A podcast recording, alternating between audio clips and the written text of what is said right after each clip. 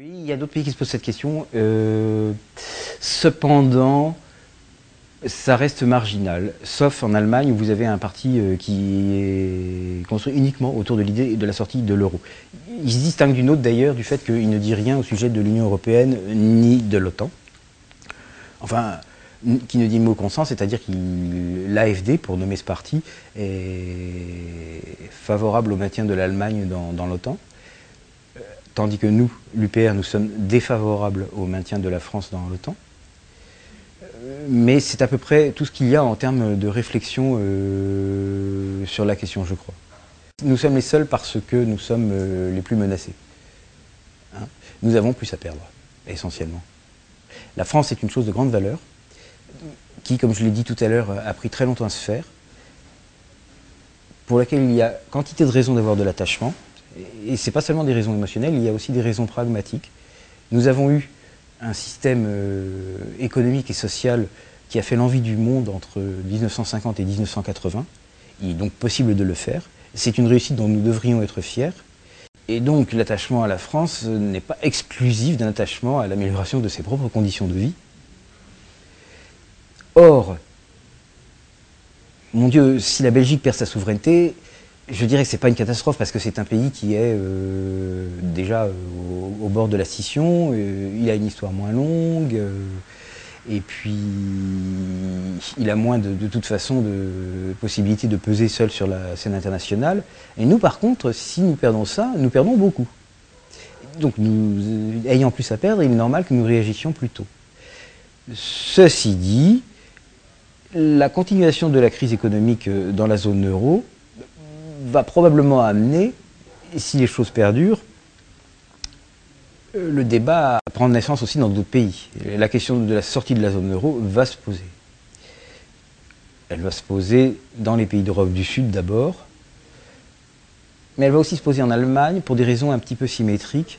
Les Allemands rationnellement ont plus à perdre, ils sont aussi dans, le même cas que nous, et euh, sentimentalement, ils ont un attachement euh, un peu fétichiste à la force de leur monnaie, qu'ils voient comme le reflet, le seul qui soit autorisé, euh, de la force de leur nation. Et, ça, c'est un motif pour lequel beaucoup d'entre eux ont conservé une espèce de nostalgie pour l'ancienne monnaie allemande, le, le D-Mark. S'ajoutant à des raisons plus concrètes, l'Allemagne pourrait un jour en venir à décider d'elle-même de quitter la zone euro.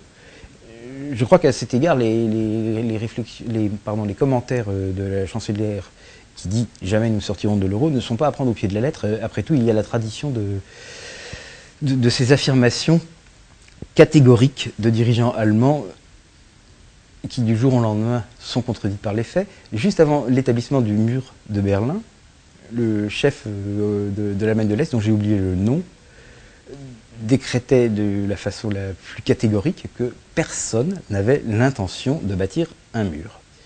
Il n'a pas fallu 24 heures pour que le mur que personne n'avait l'intention de bâtir soit devenu infranchissable. Donc je ne prendrai pas au pied de la lettre nécessairement les affirmations de la chancelière Merkel comme quoi l'Allemagne ne sortira jamais de la zone euro. La solution politique euh, s'ensuit de la description euh, du phénomène monétaire. Donc vous avez euh, ce qu'on appelle une monnaie unique qui, est en réalité donc un faisceau de monnaies homonymes et liées par ce qu'on appelle un PEG, un cours de change forcé à un pour un. Eh bien, la question de l'homonymité n'est pas très importante, mais la question du PEG l'est, elle. Ça veut dire que, concrètement, les unités monétaires qui ont cours en France cessent d'être échangeables à un pour un avec une garantie illimitée de la Banque française pour des unités monétaires ayant cours dans le reste de la zone euro. C'est tout. Techniquement, il n'y a même pas besoin de changer le mot euro. Évidemment, pour des raisons symboliques, on le ferait. On appellerait ça euh, vraisemblablement le franc. Mais ce n'est pas ça qui fait la substance du changement. Ce qui fait la substance du changement est que les dettes de la Banque de France cessent, par décision du législateur de la France, d'être fongibles avec celles de la Bundesbank ou de la Banco d'Espagne. Et c'est tout. Il n'y a que ça à faire. Je dirais que c'est possible que ça entraîne d'autres pays, mais que ça ne doit pas être un sujet de préoccupation pour nous, ni en positif, ni en négatif. J'appelle à ce que la France ait une euh, vision des choses égoïste, et qu'elle pense d'abord à elle-même. Ce qui veut dire que la continuation ou la non-continuation de l'Union européenne ou de la zone euro après une sortie de la France ne doit pas avoir pour nous la plus petite importance.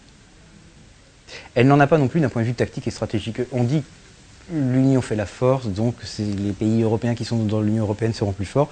Je pense que la, réalité a suffisamment démontré maintenant qu'il n'y avait pas un surcroît de force apporté par l'appartenance à la zone euro. Donc euh, que les autres désirent ou ne désirent pas continuer l'expérience européenne euh, ne peut même pas constituer un élément de menace pour nous.